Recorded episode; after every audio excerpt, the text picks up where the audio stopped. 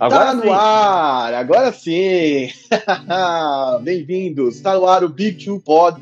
Comigo, Marquinhos, e com ele, Gabriel Veronese, ao vivaço, ao vivíssimo, como está na tarja, é, nesta manhã pós, inclusive definições no Oeste, né, velho? Então, por favor, se você quiser lançar o menu, eu acho que a galera sabe que a gente vai falar de playoffs, né? É óbvio. É, só para vocês saberem, o Marquinhos hoje claramente está num cativeiro, está aí sob custódia então hoje quem pilota as picape sou eu. Se vocês verem alguém se baralhando com comentários, com tarjas, a culpa é toda minha.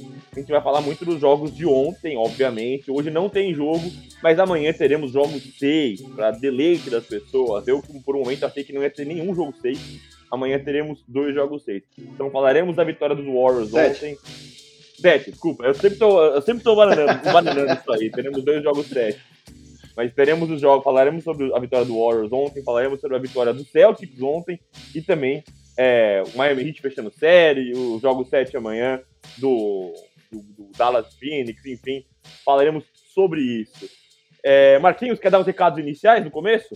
Sim, por favor, galera, não se esqueçam. Se você não é inscrito no canal, se inscreva. Eu sei que muita gente estava acompanhando o Bom Dia NBA lá no Live Basketball. Se você ainda não conhece o Big Two Pod, se inscreve no canal, acione o sininho para você ser notificado toda vez que a gente entrar ao vivo ou tiver um conteúdo novo. Quer dizer, agora nos próximos a gente vai fazer basicamente tudo ao vivo. Nós temos até boas notícias aí para você que é fã do Big Two Pod. Faremos um episódios especiais, em locações especiais, mas por enquanto, primeiro de tudo, se você não é inscrito, se inscreva. Se você ainda não acionou o sininho, acione. Já chega deixando aquele like gostoso. A gente sabe que quanto mais engajamento, mais a, a, é, a plataforma entrega este, esta live, este vídeo para outras pessoas. Então lembre-se que o Big Two Pod vai ao ar todo sábado ao vivaço, mas ele fica aqui on demand, ou seja, ah, putz, cheguei na metade, não quis voltar, vou pegar amanhã para ver, putz, perdi, só vou conseguir ver à noite.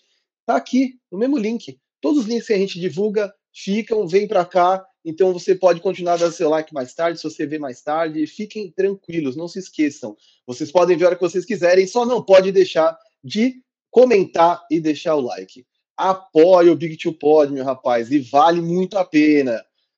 Via Superchat ou de Superchat aqui no YouTube, aqui no YouTube vocês já sabem como funciona ali, cartão de crédito, rápido, rápido e fácil. Ou pix.arearestritiva.com.br, mais fácil ainda. E vale, muito a pena participar aqui, porque a gente vai sortear no final do, deste, dessa temporada, eu ia falar deste ano, mas é dessa temporada, alguns brindes legais. E já temos vencedores, gente que colocou cinco reais e ganhou uma camiseta do Joe Embiid. Então, o William tá aí para provar que vale muito a pena apoiar o Big Two Pod. Siga-nos, arroba Marquinhos 984 no Instagram, arroba Marquinhos underline 984 no Twitter e arroba Veronese no Twitter, onde o homem é polêmico. Gosto de desavenças, gosto de desavenças. Inclusive, agora trocando papo com o Ricardo Pinsinger. Outro, outro, outro, que tem carteirinha aqui do, do Big Two Core, outro parceiro da gente, eu trocando desavenças com ele. É, a gente pode é, adentrar as séries e falar um monte de, de e comentários, mas o Marquinhos como editor-chefe de programa da ESPN, ele gosta dos quadros, que são o que polemizam, é, é, é coisa que esquenta a discussão. Então hoje faremos no formato de verdadeiro ou falso. Tem mais coisa mais pra frente, mas faremos no verdadeiro ou falso. E primeiro, a gente começa pela série que já acabou. A série que está enterrada já, a primeira série a ser, a ser destruída, que foi a vitória do Miami Heat sobre o Philadelphia 76ers a série com uma porção de enredos, né? Tem é, o James Harden não jogando absolutamente nada, tem o Joel Embiid destruído fisicamente, tem o Tobias Harris lá empatando um salário gigantesco, tem o Tyrese Maxey é, des descontente com a, com a performance do James Harden, tem a coletiva do Doc Rivers pós-jogo totalmente desconexa com a realidade, falando que tá tudo certo, que tá tudo bem, que ninguém esperava que os Sixers estivessem onde estão. Irmão, completamente maluco. E o Miami Heat, né, com o Jimmy Butler, que ex-76ers, é, é, o Marquinhos, inclusive, me indicou um texto essa semana do The Ringer, em que mostra que ele tem vários hard feelings, né, vários ressentimentos com a franquia. Não é aquela coisa da, da ex enterrada, é aquela ex que ele bloqueou no Instagram, entendeu? Ele não quer ver fotos da ex, não. E quem sai perdendo, obviamente, é o 76ers. Amigo, amigo Marquinhos, verdadeiro ou falso? O processo do 76ers foi um completo fracasso? Sim, foi um completo fracasso. Ninguém passou por tanta humilhação como eles passaram por tantos anos para não conseguir passar de segundo round, velho. Sabe, é, no máximo chegaram é, o ápice desse processo é uma final de conferência na qual o Kawhi acerta um arremesso milagroso, bota o primeiro martelo neste caixão, desse assunto, desse processo todo, e já nem era mais o processo, né? Com o Jimmy Butler no elenco, já era um vamos com tudo que a gente tiver aqui para ir para cima. E eu acho que naquele exato momento foi uma bola do Kawhi que não dá para dizer que foi na sorte, mas é uma bola que pinga cinco vezes no aro e termina por enterrar toda uma temporada, o investimento e tudo que aconteceu. E a partir dali, o front office, quer dizer, o escritório do Philadelphia 76ers tomou as piores decisões possíveis, renovando com Tobias Harris por um, por um Max, ficando com Ben Simmons, a gente sabe muito bem, quem não sabe, pode dar uma pesquisada, a gente depois pode deixar o link do The Ringer, que é um famoso é, site, portal de esportes e cultura norte-americano, é, recentemente vendido para Spotify, inclusive, do Bill Simmons, que era da ESPN, é, e lá tem um texto muito bacana falando sobre como tudo isso se desenrolou e que muito do que o 76ers teve coragem de se livrar de Jimmy Butler, acreditem se quiser, é porque Ben Simmons teria ficado insatisfeito de ter ficado sem a bola durante a série contra o Toronto Raptors. Ele queria ser o condutor, o playmaker principal, e pensando num cara sete anos mais jovem, Filadélfia achou que valia a pena ficar com Ben Simmons. Aí, se você acha que vale a pena ficar com Ben Simmons frente a Jimmy Butler, no momento de ápice, tudo que vem depois, velho, é ladeira abaixo, né? É, antes de eu tecer meu comentário, só lembrar aqui que o pessoal que está acompanhando a gente chegou, deixa um likezinho pra gente que é importante e participa nos comentários do verdadeiro ou falso. Eu sempre peço que deixarem uma referência. Então, verdadeiro ou falso? Falso processo. Que às vezes eu vou passando pelos tópicos aqui e falo falso. Eu não sei o que é falso. Falso é o quê? O tópico, o Marquinhos, o Velho, o que é falso? É, cara, eu acho que uma coisa que me pega nessa sua afirmação do processo foi um completo fracasso é completo. Porque o que seria o sucesso? Seria um título? A gente sempre fala aqui que é, a NBA, o, janela de título é minúscula, tem muito time gigantesco, muito time forte, que não foi campeão por detalhe, por, por uma bola que pinga cinco vezes no aro e não cai. É, eu entendo que aquela bola em especial do Kawhi, eu não consigo falar que foi sorte do Toronto, mas acho que foi azar do Philadelphia. Eu sei que parece um pouco paradoxal, mas é, a, o cara que se coloca em condição de bater um arremesso e a bola cair, não é sorte dele. Mas o cara que toma esse arremesso e a bola fica seis vezes no ar antes de cair, eu acho que conta com azar. Eu discordo de você, viu, Marquinhos? Dessa vez, é raro a gente discordar aqui, mas eu vou discordar. Discordo, craque. É, eu não acho que foi um completo fracasso, cara. Eu acho que o que dá o contorno de fracasso foi justamente o que você falou, as decisões pós isso, né? Or Horford, uma experiência terrível, Tobias Harris lá empatando um salário gigantesco, a chegada do James Harden, que pareceu incrível e no final caiu por terra. Mas eu, eu, eu acho que é falso, cara. Eu acho que é, eles chegaram na final de conferência no passado, se eu não me engano, com, não, semifinal de conferência, né? Eles não chegam numa final de conferência há trocentos anos. Foi contra o Atlanta Hawks é, e caíram pro, pro Trae Young. Mas eu acho que existem várias narrativas que não me deixam acreditar que foi um completo fracasso. É, eu acho que sim, eles é, é, ficaram aquém do que eles, eles mesmos esperavam que fosse, mas eu não consigo dizer que foi um completo fracasso. Antes da gente passar para o próximo, hoje eu vou passar rapidinho pelos comentários, porque senão me perco depois e não consigo é, fazer a, a, conexão entre um comentário e o tópico. Primeiro chegar com a gente foi o Roger de Assis. Boa tarde, bíceps. Boa tarde, Roger. Para mim é bom dia, ainda que eu não almocei. Então é boa tarde. É bom dia. O nosso parceiraço, o DJ X, o Guilherme Locatelli, obrigado por começar a live mais tarde. Ideia do Marquinhos, isso aí. É, o Vitor Araújo manda um falso, que ele acha que não foi um completo fracasso. João Vitor, salve meus consagrados, salve, mano. Luiz Eduardo, The Process é a maior fanfic da NBA. Uma grande papo. É, o Matheus Fatório, nosso grande vilão, nosso arquirrival no Fantasy, diz que é falso. Ele acha que não foi um completo fracasso também. Paulo Souza ajudando a gente, deixou chegando no like. Um, grande abraço pro Paulinho, parceiro também de Fantasy. Jefferson Scotini, o processo se resume a Embiid. Apenas ele deu certo. Cara, eu vou te falar, eu não acho que o Philadelphia fez tantas opções ruins na questão de montar o time, né? O Tyrese Maxey é uma boa escolha de draft. O Ben Simmons, não falar que ele foi uma escolha ruim de draft, né? Talvez a escolha que a gente questionasse fosse o Merkel Fultz. Mas eu acho que as opções que eles fizeram, além desse processo do draft, foram muito complicadas, né? Eu acho que, especialmente, é, como eles amarraram salários e, e rechearam o time depois disso, Cara, você lembrou do negócio do Ida agora, hein? É, é, o Markel Fultz, eles escolheram antes do Jason Tatum. Você pois é. imagina é. o que seria um Philadelphia 76ers com Tatum, com Ben Simmons, com Joe Embiid. Meu Deus. E, e detalhe que eles trocaram para subir ainda, né? Eles trocaram, rolou uma troca para inverter a posição e eles pegarem o Fultz na primeira. É, o Lucas Souza disse que o Fultz foi um baita azar. Lucas, eu não acho que é só azar, viu, mano? Eu acho que as, as equipes estão preparadas. Pô, esse playoff a gente vê o Miami Heat com o Ban Adebayo e Tyler Hero. A gente vê o Bucks com o Giannis e Chris Middleton. A gente vê o Warriors com o Clay, com o Steph, com o Draymond Green. Quero dizer, tantos times que montaram os seus, os seus, os seus elencos ao redor do draft mostra quanto é importante cada vez mais a atenção dos caras com as escolhas de draft. Da primeira pick, do primeiro round até a última pick, né? O Jordan Poole no Warriors, enfim. É, é, são vários exemplos, né? Nenhum super time montado através de contratos está tendo vida longa nessa pós-temporada. Memphis também, outro exemplo. Então, eu acho que cada vez mais mostra o trabalho, como é importante esse trabalho de atenção com as escolhas de draft. Eu acho que o Fultz tinha uma série de questões, né? Mentalmente, é, é, é, fisicamente, né? Ele tinha aquele problema no ombro. E assim, ele se encontrou no Orlando e eu se encontrou muito assim, entre parênteses, entre aspas, porque não acho que ele ainda virou, mesmo ele jogando o melhor Michael Fultz do Orlando Magic, ainda não vale acima de Jason Tatum e, e Alonso Bom. Não acho que é só azar, não. E ele era o armador principal também, quer dizer, já tinha o Ben Simmons, eles trouxeram o Michael Fultz, já não fazia sentido na escolha. Ao invés de você ir num ala, cobrir um outro espaço da quadra, você apostou num cara da mesma posição e ainda deu errado. Quer dizer, eu acho que eles deram um tremendo azar a partir dos momentos mais graves dele. Mas ele também não era uma pique primeira, uma, uma primeira pique de draft. De verdade, não era. Eu achei também que o Philadelphia se afobou. Subir no draft para pegar Markel Fultz, ele não jogou essa bola em Washington, gente. Aí uma satisfatória completa que o fracasso foi para pegar o Harden. Né?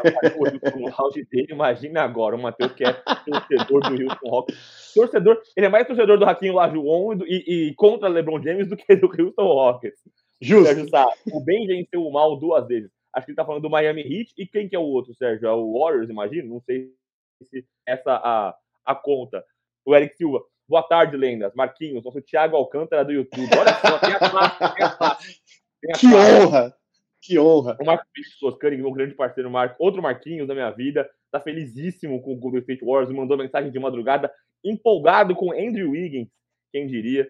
Luiz Eduardo, Fulton não era questionável, mas infelizmente deu errado. Mina era um palavrãozinho. Uh, Matheus Narciso, bom dia, senhores. Middleton faz uma falta absurda. Cara, você pensar que o Bucks está indo para sete jogos com o Boston sem o Middleton é um, um grande serviço. É, Matheus Eduardo, Daryl Morey realmente acredita no Doc Rivers ou o dono dos Sixers não quer pagar três anos de contrato dele e demitir? Doc não foi uma escolha do Morey. Cara, eu, eu não sei. Eu, ele falou agora na, na entrevista pós-jogo que ele fica para a próxima temporada. Eu não compro essa palavra, viu, mano? Eu não, eu não levo em consideração nada dito depois dessas derrotas. Eu acho que até o começo da temporada que vem pode ser que o cara seja muito obrigado pelos serviços prestados e rala. Eduardo Ben Simmons era small forward no college, era lá, ala, por isso draftaram o, o PG no Fultz. Cara, mas ainda assim você pode usar, né? A, o Toronto Raptors é um grande experimento onde é positionless, né? Caso ninguém tem posição. Então, usando o Ben Simmons de armador, o Jason Tatum de armador. Aliás, no próprio Boston Celtics, o Jason Tatum é o primary ball handler, que eles falam, né? O cara que uhum. arma o jogo. Né? Então, é, que... o, o, grande lance do Fultz era a porcentagem de três, né? É, ele veio num ano que as duas escolhas de primeiro é, de draft, tanto na WNBA quanto na NBA, vieram da mesma universidade, que é a Universidade de Washington. É o Kelsey Plum, é da WNBA, ele veio para cá. E o grande negócio dele era a bola de três. Ele metia 43% das bolas de três lá, porque ele não era um cara extremamente habilidoso. É que só o que eu acho é que muitas vezes, a gente sempre fala isso pro velho, tem duas coisas em draft que a gente precisa aprender. Isso de verdade são fatos. Primeiro, as picks valem mais em negociações, via de regra, que os jogadores que vêm nelas, porque os jogadores a gente nunca sabe se vai ser um draft raso, se vai ser um draft profundo, que altura exata vai ser essa pick de draft. É, então, geralmente as picks valem mais numa negociação do que o jogador que vem nela. E a segunda coisa é que, cara, se você pegou uma pick top 5 você tem que escolher pelo talento, você não pode escolher pelo encaixe. Ah, porque eu já tenho um armador, e aí eu vou pegar o cara na ala, vou pegar o melhor ala dessa classe. Cara, se você tem chance de pegar um talento geracional, você pega o talento, você não pega encaixe. Então eu acho que nesse momento exato, talvez Philadelphia realmente não fosse questionável pegar o, o Fultz, porque escolheram posição. Mas de verdade, até no basquete que a gente vive hoje, deviam ter escolhido talento, né? Eu acho que a gente tem que olhar teto. Você está pegando um molecada de 19 anos na universidade, e eu acho que você tem que olhar para frente, né? Enfim, o processo passou por muita humilhação e acelera, acelerou a pressão em cima de todo mundo, inclusive do front office, que quis resolver rápido o que tinha que fazer, porque nós precisamos começar a vencer. E aí, enfim, meter as mãos pelos pés, né? se atropelaram. O Sérgio Sá se corrige, eu quis dizer o contrário, mas tudo bem. Estou bêbado, quis dizer que o mal venceu o bem duas vezes. Depois do meio-dia já pode. Cara, eu tomou um aperitivo, né? Tomou aquele licorzinho antes, digestivo, né? Meu, meu pai fala. o corte do DPC salve, Phoenix vai atropelar o Golden State nas finais. Cara, precisa passar do Dallas primeiro, viu? Essa série tá bem enjoada. É, é. Ele corrige cair na final de conferência. O Matheus Eduardo, qualquer Lakers sensato está torcendo desesperadamente para o Doc Rivers não ser demitido. Pelo amor de Deus, o Eric vem aqui também, ó. O Doc Rivers vai treinar Los Angeles Lakers na próxima temporada para delírio do Veronese. Cara, pelo amor de Deus, saiu um vídeo dele falando ontem, numa entrevista, num, num timeout que ele pediu. Até marquei o Marquinhos no Twitter. Que ele fala: ah, não, é, a gente tá, tá correndo e fazendo nada. O que a gente tem que fazer é continuar jogando. Que tática é essa? Que jogada que desenhou é essa? Ele fala nada com nada, né? É o país. Come on, guys! Come on, guys! Terrível. O Alex Silva levanta aqui. Aí esse rumor do Kyrie nos Lakers envolvendo Hornets e Nets. Faz algum sentido para vocês? Para mim, nenhum, Eric. O Lakers sofreu com um armador problemático, mas que estava em quadra. Agora você vai trazer um cara problemático, não por fit, mas por não estar em quadra? Terrível, né? Não faz o menor sentido. Aí o DJ X vem aqui. Tô vendo agora que a última final de conferência, que o Sixers chegou na final de conferência foi em 2001 com o Iverson. Eu vi a página comparando o Maxey com o The Answer. Muita calma, né? Cara, eu vou te falar, muita calma, obviamente. O Tyrese Maxey te permite sonhar com isso, porque eu acho que ele foi um dos caras que mais sentiu a derrota, né? Falando que ele ligou de madrugada pro Doc Rivers, que ele queria já voltar a treinar semana que vem. Então você vê que, diferente de outras pessoas ali dentro da quadra, ele é um cara muito compromissado com a franquia. Vero, sobre essa lance da última final de conferência do 76ers, que eu falei errado ali quando eu falei que perderam para o, para o Toronto, quando eles perderam o Toronto, não era a final de conferência. O dado bizarro é o Sacramento Kings esteve numa final de conferência mais recentemente que o Philadelphia 76ers. Olha a bizarrice. Sacramento Kings. Sacramento Kings. Fabrício vem, boa tarde, dupla monstro. A pergunta que não quer calar é: cadê o Messias? Cara, grande abraço pro Messias. Sempre que eu tô no live basketball, ele aparece lá para fazer uma trocação franca comigo. O Bruno veio mandar um, bater um ponto aqui no Papo Maneiro. Valeu, Bruno. Vinícius, quando cheguei. Paulo, uma dúvida que não, a dúvida do Warriors nas finais é como parar o Luca. Não é só dos Warriors, né? Todo mundo tem essa, essa grande questão, né? O Suns com as melhores defesas que a gente viu ultimamente na NBA estão suando sangue, né? Tem o Michael Bridges, tem o Chris Paul, são bons defensores. Devin Booker também não é um defensor ruim. E o Luca Doncic está castigando os caras. E aí o... tem o Matheus Fatória de novo e o Westbrook por Wall de novo. Destrocar, só que dessa vez ali do outro lado. Cara, é muito difícil, né? Porque é... talvez o fit do Wall seja menos ruim menos ruim, eu não disse melhor, seja menos ruim, mas é mais um cara que não joga faz dois anos. Pô, o Cretopoulos jogou muito ontem, a gente vai falar mais disso, mas é um cara que ficou muito tempo sem jogar e você vê como demora para ele conseguir tirar a teia de aranha, tirar a ferrugem, né? Imagina um cara com trinta e tantos anos, um time que tá desesperado para vencer. É terrível. E que ficou saudável nesta temporada inteira e escolheu não jogar. É. Olha a mentalidade boa que você traz pro contender. O Vinícius, gostaria de ouvir o Viro falando sobre o nosso glorioso James Harden Isso é euforia com a eliminação de Doc Rivers. Meu medo da eliminação do Doc Rivers, vocês já sabem qual que é. É de pintar em Los Angeles. Mas, cara, o James Harden, eu não vou ficar só batendo nele, viu, mano? Eu realmente acho que tem uma questão física ali. Eu também acho que ele não consegue se manter saudável. É, eu acho que a troca aconteceu porque ninguém tava contente. Nós vamos falar mais sobre a troca, mas ninguém tava contente. Nem jogadores, nem franquias, e a troca se desenrolou. Mas eu acho que é uma questão é, mais, mais embaixo disso aí. Eu vou voltar para o nosso tópico, porque senão eu fico aqui até amanhã lendo os comentários. Mas você que está chegando agora, não esquece do like e de chegar nos comentários que eu passo por aqui. Você troca uma ideia com a gente aqui no podcast. Próximo verdadeiro falso. Ah, todos os verdadeiros falsos aqui foi o Marquinhos que desenhou, hein? Não, não, não aponta os dedos para mim. Verdadeiro ou falso, Marquinhos? Mais vale ter o melhor jogador da série do que o melhor time.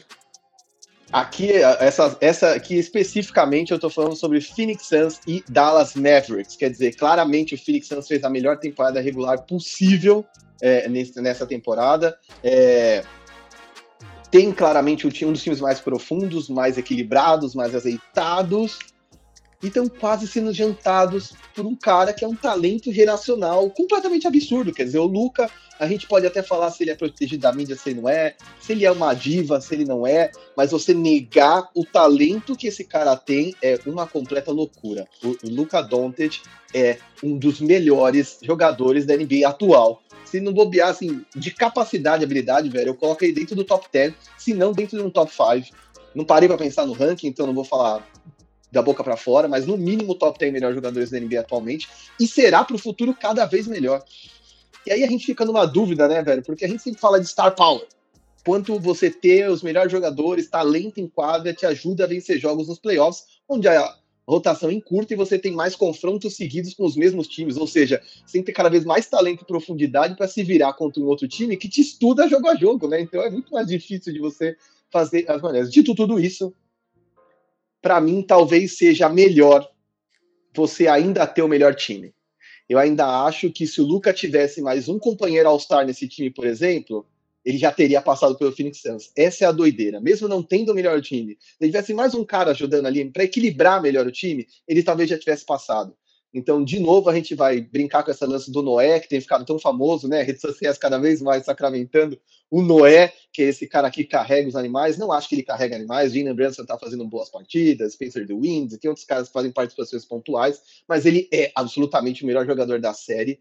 E, infelizmente, eu acho que vai ficar é, é, pelo caminho, ou tem poucas chances de avançar, porque o Phoenix Suns é um time muito melhor que o Dallas Mavericks. Então, eu não sei. Pode até ser que nessa série eu, eu tenha que voltar aqui semana que vem para dizer, ok, naquela série era melhor ter o melhor jogador. Mas eu acho que de maneira geral na NBA ainda vale a pena ter o melhor time. O cara ensaboou, ensaboou, ensaboou. Ele montou a tarja e não respondeu o verdadeiro ou falso. É falso, é isso.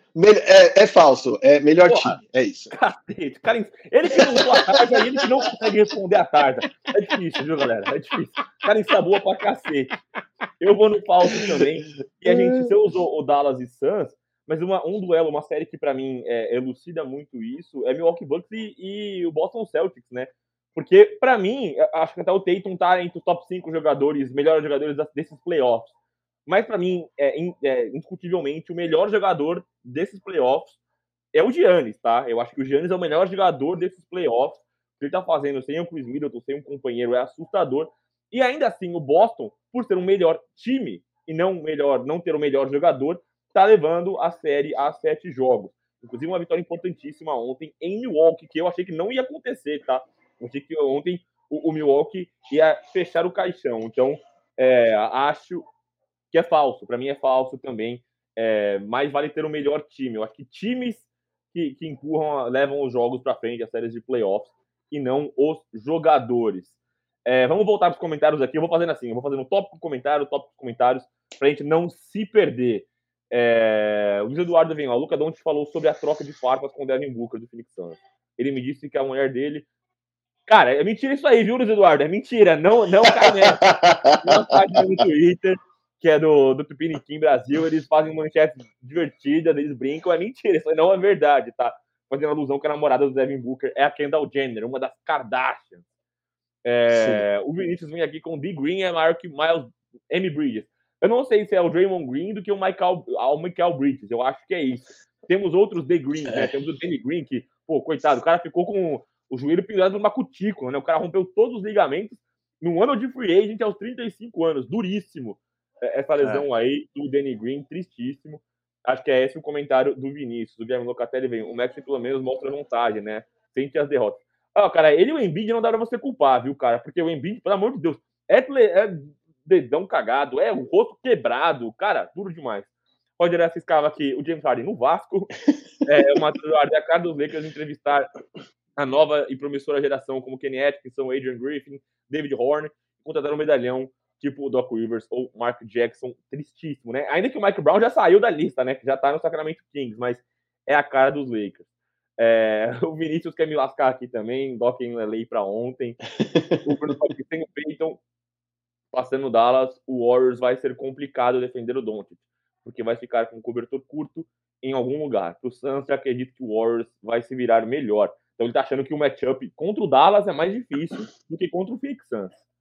Sim, é, eu acho que a gente, enfim, é, eu não lembro se a gente, é, eu não lembro todas as tardes, a gente chega essa hora, assim, eu já não lembro mais, a gente talvez fale desse confronto mais para frente, mas talvez a chave para parar o Dallas Mavericks esteja em não parar o Luca Doncic, talvez você entenda que ele vai ser esse juggernaut e parar o resto, porque ele sozinho não vai fazer 120 pontos, não vai pegar 60 rebotes, quer dizer, ele é um gênio destruidor, mas eu acho que talvez a chave para pará-lo seja parar o resto, né? Enfim, acho que passa é. por, por outro, por admitir que ele é imparável, talvez, sabe? Você deixa ele fazer 70 pontos, mas o jogo vai ser 90 a 70, né? Você não deixa mais ninguém pontuar e aceita o Luca Doncic.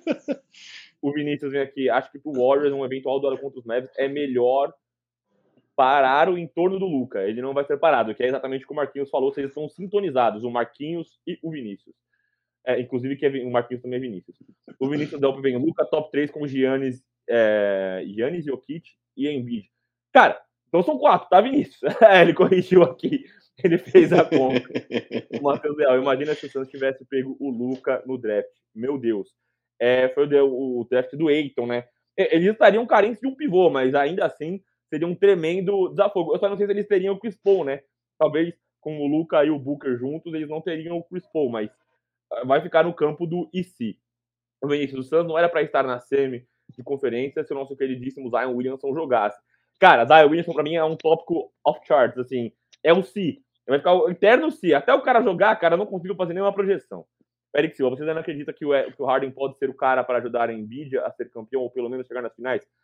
Vou te falar, viu, mano? Eu tenho uma opinião bem particular sobre isso. Eu acho que sim. Eu não acho que a gente enterrou o James Harden. Eu acho que ele tem tempo, por incrível que pareça, porque eu acho que as lesões deles não são aquelas lesões de tornozelo croniquíssimas e tal. Então, problema na panturrilha, mas se ele se cuidar, pô, a gente vê LeBron James em câmera criogênica. Esses dias ele postou stories entrando no, no, no Staples Center 5 horas da manhã. Pô, nós estamos em maio, nem acabou os playoffs, ainda ele já tá treinando. Então, pô, se o cara abrir a cabeça, eu acho que ele consegue sim, viu, mano? Eu acho que o Embiid permite, é, não por ele, pelo Embiid, o Embiid permite que ele consiga voltar a colocar o Philadelphia em posição de título de conferência. Fabrício, opa, boa tarde dupla, Big Two Pod, meus mais novo vício. Pô, que gostoso ler isso, mano. Pessoal, Golden State campeão do Oeste, mas o campeão sai de Bucks e Celtics. Concordam? Cara, não tô botando toda essa fé no Warriors, não, viu, cara? Eu achei que eles iam chegar finos até as finais de conferência ou as finais da NBA, mas eu vou te falar que eles estão apanhando mais do que eu esperava que eles fossem apanhar, viu? Eles estão precisando de muita coisa para conseguir avançar. Eu, tô achando assim, nós vamos falar disso, tá? Mas eu acho que o Warriors está vencendo mais no coração de campeão do que em quadra, tá? Convencer, convencer não tem me convencido, tá? Eu acho que foi muito vulnerável contra um Grizzlies sem Jamoran, assim. É, lembrar que até ontem, faltando seis minutos para acabar, o Grizzlies liderava o placar. Então, assim, é, não sei se, vai, se, é tão fato assim, embora eu acho que, enfim, sabem onde estão, têm experiência, tem uma série de questões que a gente sempre fala que são intangíveis, mas que entram na análise. É, mas, cara, é que de Bucks e Celtics sai o time com a melhor defesa da liga e eu acho que nesse exato momento, por exemplo, o Celtics tem até mais ferramentas. Assim, eu acho que se o Celtics sair desse confronto, sai mais favorito do que o Bucks sairia sem Middleton. Então, acho que, enfim, tem que ver quem sai, em que estado sai, e aí a gente vê como é que vai ser, quem vai pegar na final.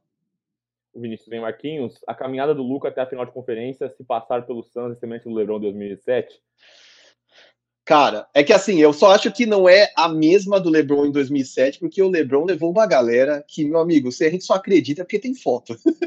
e, e, o Luca, querendo ou não, tem o Jalen Brunson, que tá num ano muito bom, tem o Spencer Wind que não é exatamente um gênio, mas compõe. Quer dizer, eu acho que parece. Eu acho que parece, porque principalmente porque o Luca também é esse all-around, né? Esse cara que atua em todas as frentes, né? Eu só acho que o Luca, enfim, é, é, caminhada mesmo, né? Não tô aqui com, comparando Luca e, e, LeBron, assim, eu tô mais no sentido de são caras que atuam em todos os lados da quadra e carregam seus times adiante, porque se Dallas sem ele nem teria nem chegado nem nos playoffs.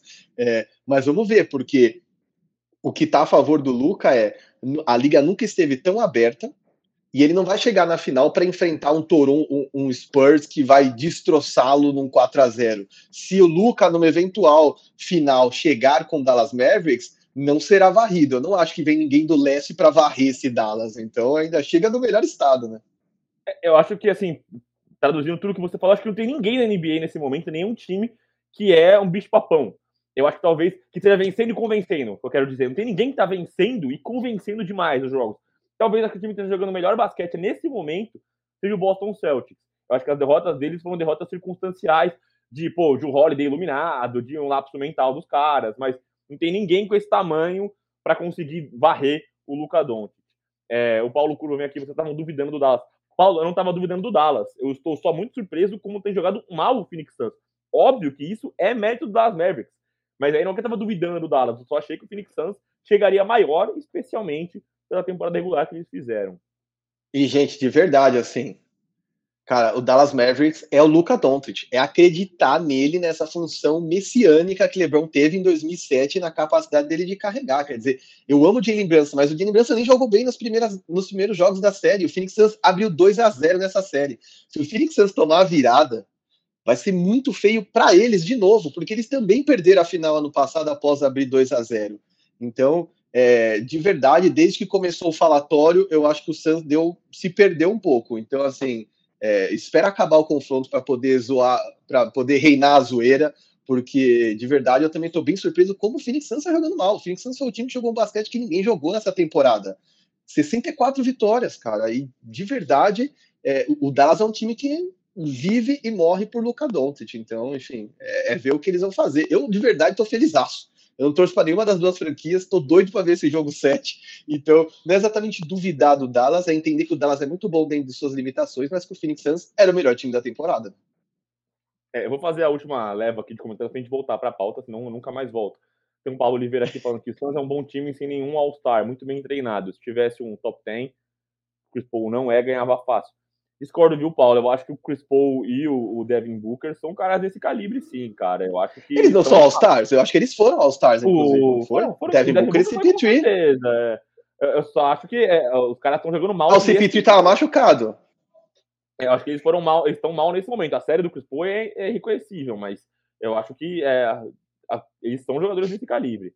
Meu grande amigo Rafael Peso vem aqui, mas e time sem estrela ganha alguma coisa? Pois ele completa, não falando de Suns e Mavs especificamente. Cara, eu acho que um time sem estrelas, não. Mas eu acho que não pode ser só a estrela. Eu acho que, é, é, voltando naquele tópico, né, do, entre ter a estrela e o melhor time. Acho que só estrela, não. Lembrando do, do Miami Heat, que foi para a final na bolha, era um time com o Jimmy, só o Jimmy Butler de estrela, mas o Jimmy Butler não é um, um cara que vai tipo, marcar. Apesar que ele tá fazendo 30 pontos por jogo, mas ele não é um cara de 35, 40 pontos por jogo. Mas é um time muito coeso. Não, e você não vai colocar o, o, Jimmy Butler no top 5 da NBA, top 10 da NBA, melhor jogador eu da coloco, NBA. No momento ele tá. Eu coloco o Jimmy Butler, eu fecho o Jimmy Butler. É, é que a doideira é que, assim, como tem muito talento na NBA, a gente vê pelo menos um cara que com certeza estará no Hall da Fama em cada uma das equipes. Quer dizer, tirando umas equipes muito porcaria de front office, a verdade é que pelo menos em algum momento passou um cara que vai ser um Hall of Famer, sei lá, o Anthony Davis com certeza vai ser um Hall da Fama, e ele passou pelo Pelicans, quer dizer, a NBA tem essa coisa de ter muito talento distribuído. Sem estrela você não vence, mas é que só a estrela não te garante a vitória. É... E aí é engraçado porque eu só lembrei de um time que venceu sem estrela, sem nenhum cara que vai entrar numa discussão de nossa, esse cara era muito bom, top 5 da posição dele na história, que era o Detroit Pistons de 2004. É o único time dos mais recentes, principalmente, que apostou fortemente na defesa, ganhou jogos que foram 75 a 70 e derrubou um Lakers com Check, Kobe, Cal Malone, Gary Payton e a panela toda em 2004, é, sem nenhuma estrela, né? Rashid Wallace, Deshaun Prince, Chauncey Billups talvez fosse o melhor jogador daquele time. Então, assim, espetacular, mas é bem raro, bem raro. Sem estrela não se vence, tá certo os últimos dois aqui de Dallas e Golden State, o Vinícius Del Golden State Warriors fez isso no jogo 3 com o Jamoran. Entendeu que ele ia fazer 40 pontos dele, mas o resto do time não. E venceu aquele jogo por 30 pontos. E aí, e, rapaz, atualizou tudo, sumiu aqui. aqui, aqui. Paulo Curva. O Estatísticos fez uma comparação dos quatro primeiros anos do Luca e os quatro primeiros anos do Devin Booker, e é vergonhoso para o menino do Booker. Tá rolando uma, uma trocaçãozinha, né? Os dois estão se provocando. Teve a, imagem esses dias que o Devin Booker caiu, se jogou no chão e tava rindo. Aí ele falou: Ó, essa aqui é a especialidade do Luca a gente até brincou no nosso grupo de fantasy, que assim, eu não tô avaliando quem faz e quem não faz, porque todo mundo na NBA faz isso. Todo mundo dá valorizada e tal. São poucos que não fazem.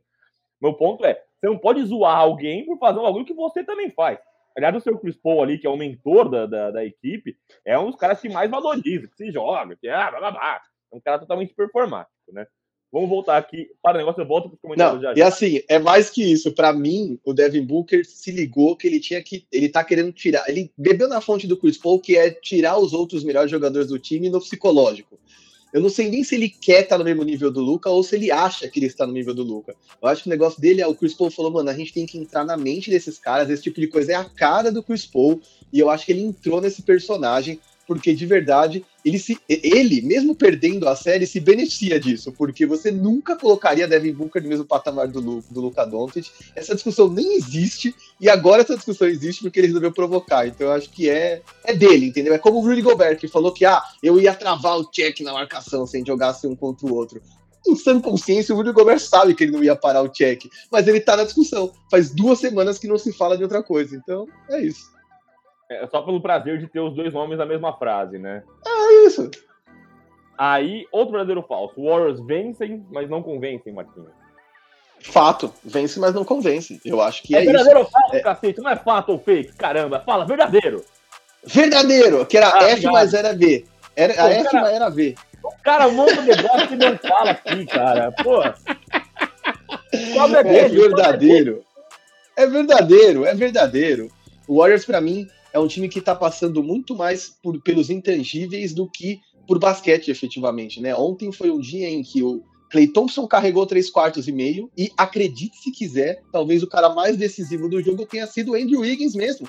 O Roscani estava certo em comemorar, quer dizer, não é que ele fez uma pontuação tão absurda, mas pegou lá seus 10 rebotes, entendeu? Fez os arremessos decisivos quando o time mais precisou. Vai lembrar que o Clay Thompson carregou o time três quartos e meio, mas a seis minutos do fim, o Grizzlies ainda estava na frente.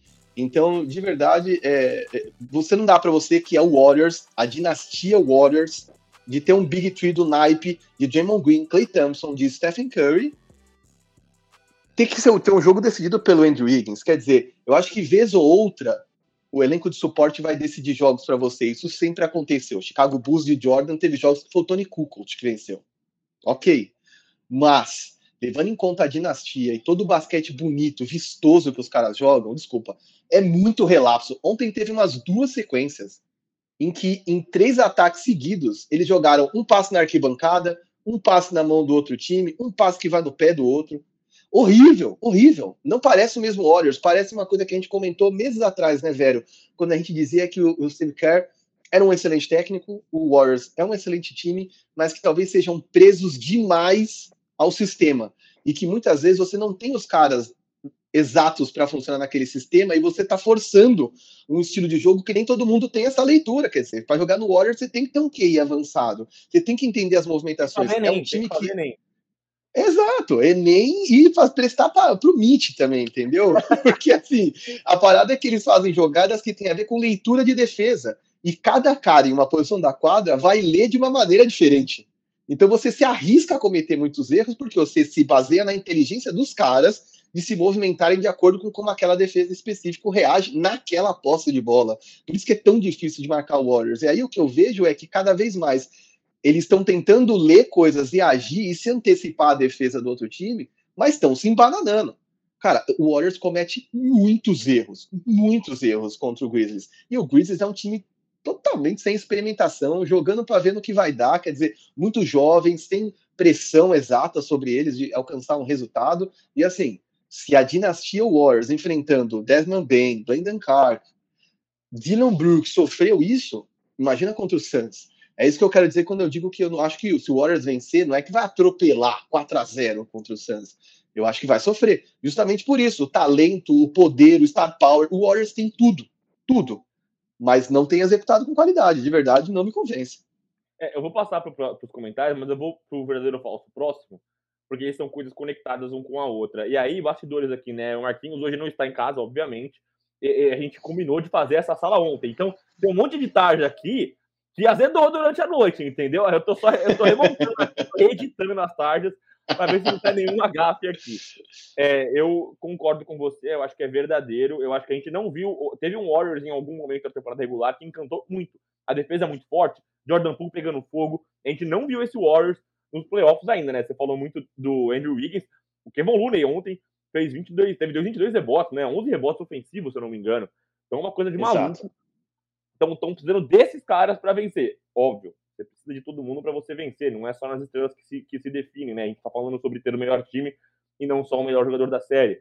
Mas eu acho que eles não estão convencendo. Para mim, é verdadeiro. E aí, o próximo verdadeiro, que eu editei, vocês ficarão só na, no campo da imaginação de vocês, como estava antes Warriors são favoritos numa eventual final do Oeste? Verdadeiro, Marquinhos? Eu acho que sim, é verdadeiro. É verdadeiro mesmo porque eu não. Mesmo contra o Phoenix Suns, eu não acho que eles vão atropelar. Não acredito mesmo que eles vão atropelar, mas acredito que eles sejam é, favoritos sim, por tudo que eles é, conhecem desse estágio da temporada da NBA. É, porque para o Phoenix Suns ainda é novidade, quer dizer, foi para a final ano passado, depois de 1993 com o Charles Barkley. E derreteu. E derreteu, perderam por 2 a 0 tava, abriram 2 a 0 e perderam de virada. Nessa temporada voltaram às finais de conferência e eu acho que o Warriors tem mais armas, tem um técnico tão bom quanto, se não melhor, É, e eu acho que principalmente tem o lance do coração de campeão, que é uma coisa que a gente é, não pode subestimar nunca. Quer dizer, tudo que o Bucks tem feito contra o Celtics, que neste exato momento é um time melhor que o Milwaukee, mostra o quanto o coração de, de campeão é importante. E aí o Warriors tem o coração de campeão e mais ferramentas. Então eu acho que o Warriors sim é favorito a chegar às finais da NBA pelo Oeste, é, por tudo isso não só pela qualidade, pelos arremessadores, quer dizer, ontem o Curry, mesmo numa noite ineficiente, meteu bolas decisivas no fim que cravaram a vitória. É, aliás, a gente não falou sobre isso, velho. Eu vou falar isso antes de entregar para você. Achei ah. muita classe o Stephen Curry no cumprimentar todo mundo, nos vídeos da NBA falando, os caras, meu, forçaram a gente na série é, foi uma honra, não sei o quê, tava cumprimentando cada um dos caras, porque a gente esquece, né? Entra nesse lance do trash talk, e eu acho que a molecada mais nova, principalmente, mesmo na NBA, não só a galera de Twitter, é, dá uma pirada nisso, né? Tipo, ah, ele tá me tirando, vira uma rivalidade para sempre. E tem coisas que fazem parte momentaneamente daquela partida. O respeito, ele é mútuo entre esses caras, e ontem eu vi lá os caras cumprimentando o pai do Jamoran, cumprimentando o Jamoran, cumprimentando o Dylan Brooks, Desmond Bain, e isso, pô, it, was a hell of a, of a series. Então, tipo, eu achei muito legal essa parada, porque eu acho que, é, é, entre outras coisas, isso se torna o Warriors favorito, quer dizer, essa sabedoria, esse altruísmo, esse entendimento do estágio em que eles estão, que não é pirar com a molecada é, do, do Grizzlies, que se abastecia daquilo muito mais que eles, né? O, o foco do Warriors é outro. É, resumindo, a gente bateu, bateu, bateu no Warriors, falou que eles não convencem por nenhuma e são favoritos no Oeste, mas é isso. No Oeste! Porque, então, porque se eles não convencem, o Phoenix Suns tampouco, né? O Phoenix Suns também não convence. Então, se for uma final contra o Phoenix Suns, contra o Dallas também, acho que até o torcedor do Dallas vai entender que é favoritismo. Não estou apostando todas as minhas fichas, mas favoritismo estaria do lado do Warriors. Isso que você falou das provocações, né? Rolou muito essa, essa, essa, nessa série, né? Whoop the Trick, né? Uma, uma música que o Stephen Curry brincou, e aí o DJ do Memphis colocou no último jogo. É, duas, é curioso numa série de playoffs ter duas vitórias, uma para cada lado, com um, um, blowout tão grande, né? O Warriors bateu uma marca histórica no jogo 4, foi 140, foi a segunda maior marca da história do time nos playoffs. E o Grizzlies depois passou o carro, amassou os caras. Então rola essa provocação. O próprio Stephen Curry ontem na coletiva ele fez um comentário, né, que é, quando eles perderam, é, falaram, ah, they don't want to see us next year, né? Então falou, vocês não vão encontrar a gente no ano passado. Ele relembrou, ele desenterrou isso na outra. Porque o Warriors eliminou o Grizzlies na, na temporada passada no, no play-in, né? Depois o Warriors acabou. Contrário, contrário. Isso, o Grizzlies eliminou o Warriors. Isso, ele falou, they don't want to see us next year. Então, e aí o, o Stephen Curry ele, ele ressuscitou isso e aí é, o, o Stephen Curry tirou isso. Então, eu, eu, acho que os caras da NBA conseguem separar muito isso, né? No Brasil a gente não tem essa, muito essa cultura, né? A provocação fica dentro de quadra, eles tiram onda um com o outro, enfim. Mas eu tenho certeza que esses caras mandam um zap zap, mandam uma DM falando, mano, respeito, curto muito o que você tem feito, sou, você é referência, enfim. Estamos indo para os comentários agora, hein? Agora é a hora. Calma aí que eu não vou me perder. Eu quero fazer a, a ordem para não, não, não embananar tudo. Já basta eu no verdadeiro ou falso. É, o Marquinhos todo atrapalhado. O cara montou a tarja, montou o quadro, tá é difícil, viu, gente? E eu aqui parando tarja, fazendo um comentário. É, é o, Marquinhos, o, o Marquinhos, vamos convencer o Verde que a salvação é a lei chama-se Mike D'Antoni. Pelo amor de Deus. Leandro, aí eu vou, aí eu vou ter o. Aí, ó, vou te falar, mas Mike D'Antoni no Lakers, esse podcast vai ficar imperdível. Nossa. Ô, Leandro Reis, bom dia, mitos. Marquinhos, que homem, meu hit já tá lá, hein? Donovan Mitchell levaria o teto do hit significativamente. É, todo mundo quer cavar o Donovan Mitchell em algum lugar, né? Então, mas aí eu tenho uma opinião polêmica. Eu, é, Leandro, eu acho que o Miami é um dos poucos times onde o Donovan Mitchell iria e encaixaria bem. Por quê? Eu acho que, enfim, é uma troca que não vai ser indolor, Miami vai ter que entregar peças importantes, mas ele é um scorer dinâmico, né? E ele é um cara que na disciplina militar do Miami Heat vai aprender a fazer uma coisa que lá em Utah ele não faz jeito nenhum, que é defender.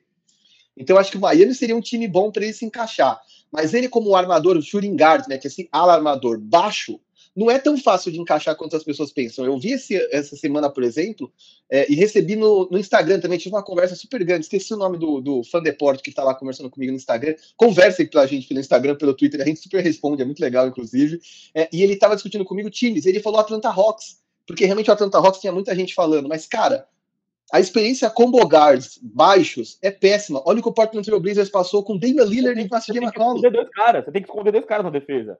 Exato, então Trey Young e Donovan Mitchell para mim é péssimo, de verdade é péssimo. É, eu acho que um dos poucos times onde ele se encaixaria seria sim o Miami, onde ele seria, por exemplo, o que o Victor Oladipo seria se tivesse saudável.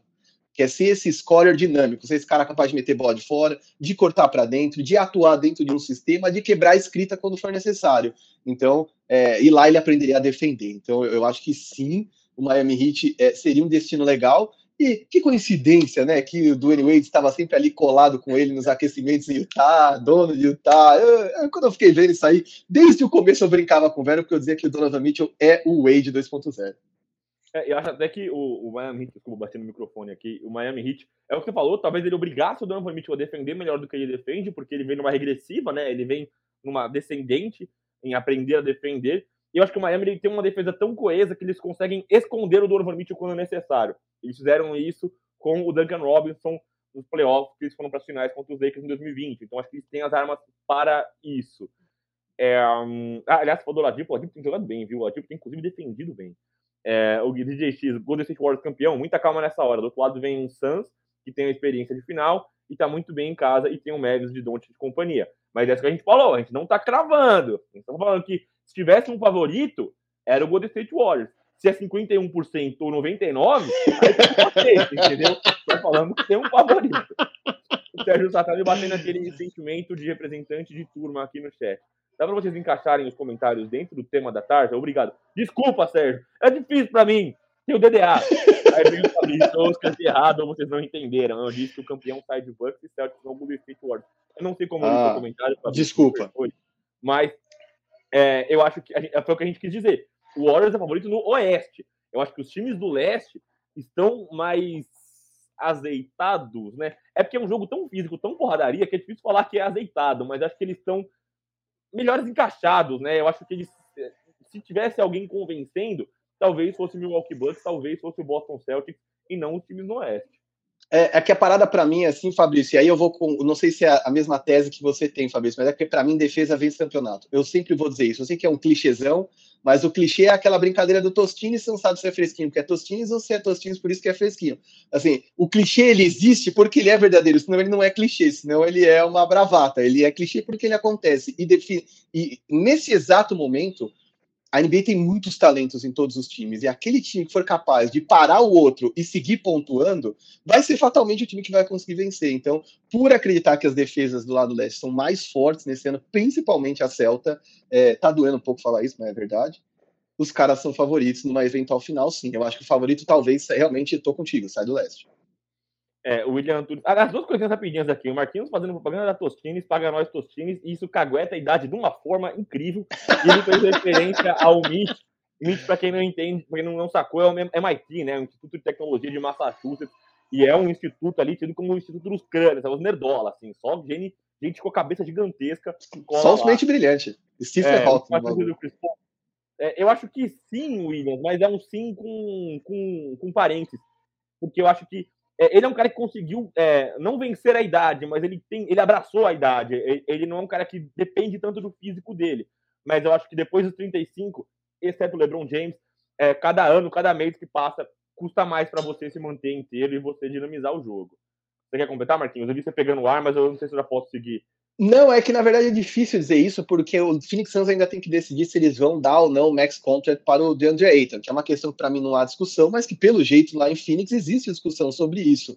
E eu acho que isso é fundamental para a gente entender se é a última chance de CP3, porque a idade, o tempo corre contra ele, porque ele finalmente não está lesionado no momento decisivo, temporada mesmo jogando mal, é, e eu acho que, enfim, esse Phoenix Suns é ele é um time que está abrindo a própria janela de título, e essa janela não vai ser tão longa assim, porque a gente sabe que o CP3 é fundamental para isso. Quer dizer, amanhã ou depois, se o CP3 parar, não é que você bota outro cara no lugar no mesmo nível, com o mesmo nível de inteligência, de habilidade, de controle de pace. Então, o Phoenix Suns talvez até tenha que partir para uma outra estratégia, que, enfim, de modo de jogar sem ele. Então, eu acho que sim, se não é a última, é a penúltima. Assim, eu, eu, não acho que ele vai esticar muito, não. O tempo está contra esses caras. É, é, é difícil isso, admitir, mas é isso. É, a gente tá batendo 50 minutos de live aqui. Se você não deixou o likezinho, deixa pra gente que é importante. E, mano, o principal, o mais da hora é se você conseguir compartilhar com outras pessoas, com outros brothers. Isso é muito legal pra gente, trazer mais gente pra discussão. Eu, eu, sempre gosto de quanto mais gente trocando ideia sobre, é mais legal a gente discutir, conversar sobre. Aí você que tem um nicho de amigos que você gosta só de futebol, você não precisa conversar só com a gente. Pô, super bem-vindo aqui no nosso ciclo de amizades da NBA Twitter, mas quanto mais gente trocando ideia, é mais legal. O André Wastowski, é, o Heat talvez o Celtics sejam os únicos times que não oscilaram nos próximos. O Heat me deu um sustinho quando perdeu dois jogos de Filadélfia, tá? Eu acho que o Embiid é, é, mostrou fragilidades, mesmo machucado, que a gente não estava enxergando no Miami Heat, especialmente do Sr. Ban Adebayo. O Sr. Ban Adebayo vai sofrer com o Joel Embiid. Outros jogadores foram All-Star nas duas últimas temporadas, falando do Devin Booker e do Chris Paul. É, o Bruno Koch, engraçado, os dois times jogando baixo do que podem, como o Warriors e o Suns podem fazer a final de conferência.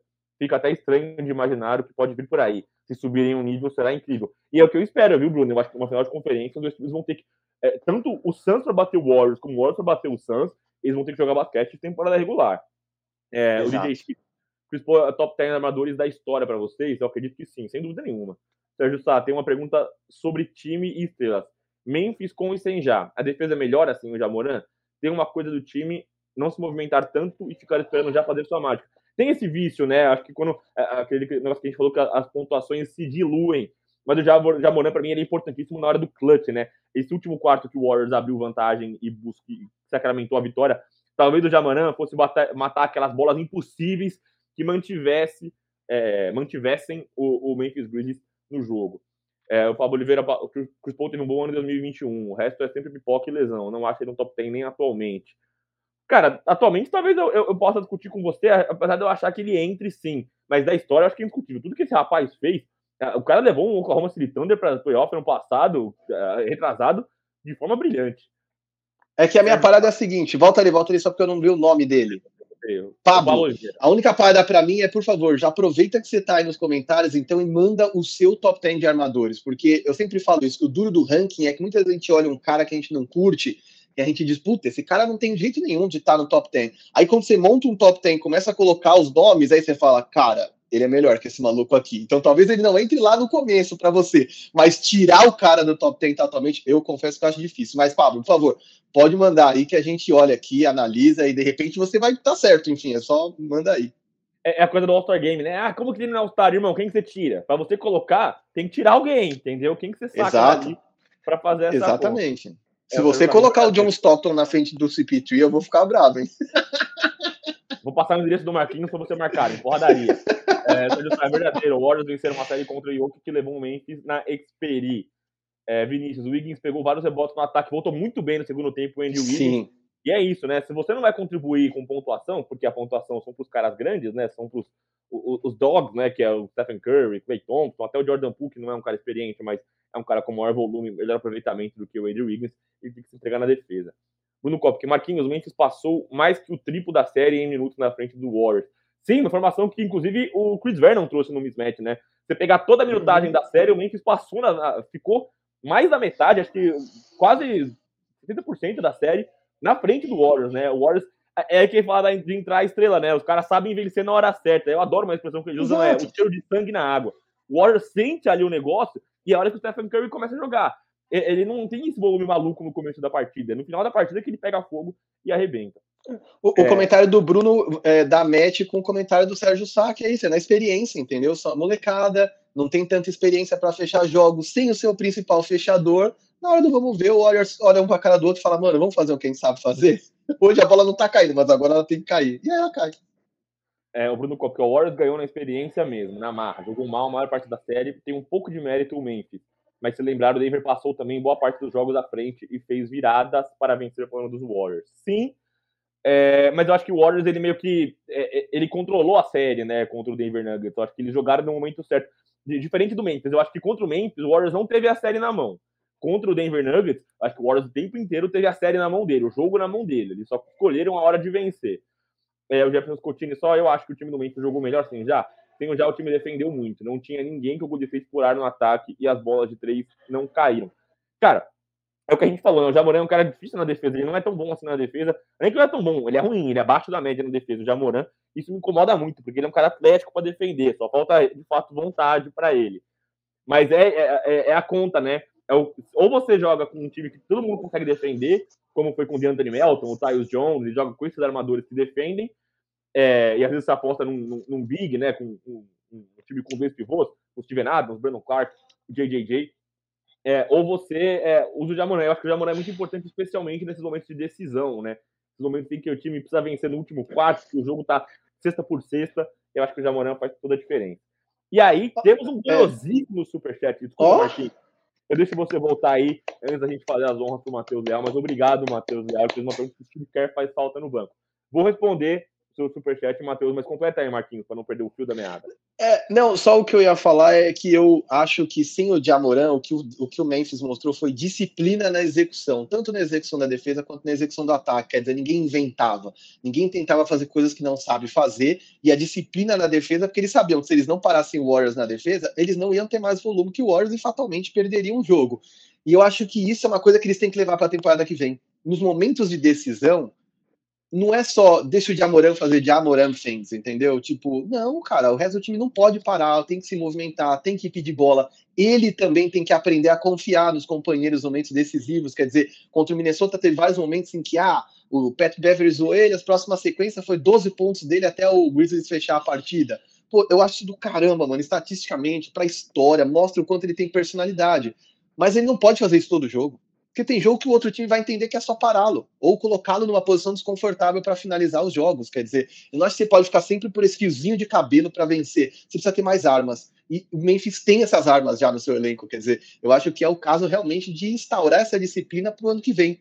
E mesmo sabendo da genialidade da Moran, manter essa genialidade quando ele voltar, manter essa, essa disciplina quando ele voltar. Porque eu acho que o, o trabalho duro só vence porque a gente entende que todo dia tem que se fazer aquelas atividades. Então, muitas vezes, por exemplo, pô, ah, vai dar a bola na mão do Anthony Melton para acabar com o jogo? Cara, o Steve Kerr já venceu partidas de final para o Chicago Bulls de Michael Jordan. É estar na posição certa, na hora certa e saber o que você tem que fazer. Então, é, eu, eu, só acho que isso é uma coisa que tem que vir para o ano que vem, entendeu? Ah, vamos esconder o Jamoran na defesa? Então vamos com toda a disciplina. Jamoran dá para você jogar melhor defesa? Então você vai jogar. Na hora de decidir, quando você não conseguir subir sozinho, você vai dar a bola em alguém e confia, porque aquele cara vai meter a bola. Eu acho que é, é isso, sabe? Ter mais disciplina de execução. Acho que quando ele tá em quadra, vira uma coisa de Amoran show, sabe? Ah, agora é a hora que o Dia faz o que ele tem que fazer. E eu acho que, enfim, Taylor Jenkins não pode deixar rolar isso aí, né? E aí, enfim, voltando para o Big, o Big Chief Pod, o superchat do Steve do Matheus Leal. o Steve Kerr faz falta no banco? Sim. Inclusive, o Mike Brown pediu um desafio ontem para salvar uma foto do Courtney Lee e perdeu. Nada a ver com nada. Eu, eu acho o Mike Brown terrível. O Mike Brown que já acertou com o Sacramento Kings. Nada mais Sacramento Kings do que isso, né? Com um monte de técnico é, disponível aí, né? O Lakers mesmo entrevistando um monte de gente, Kenny Atkinson.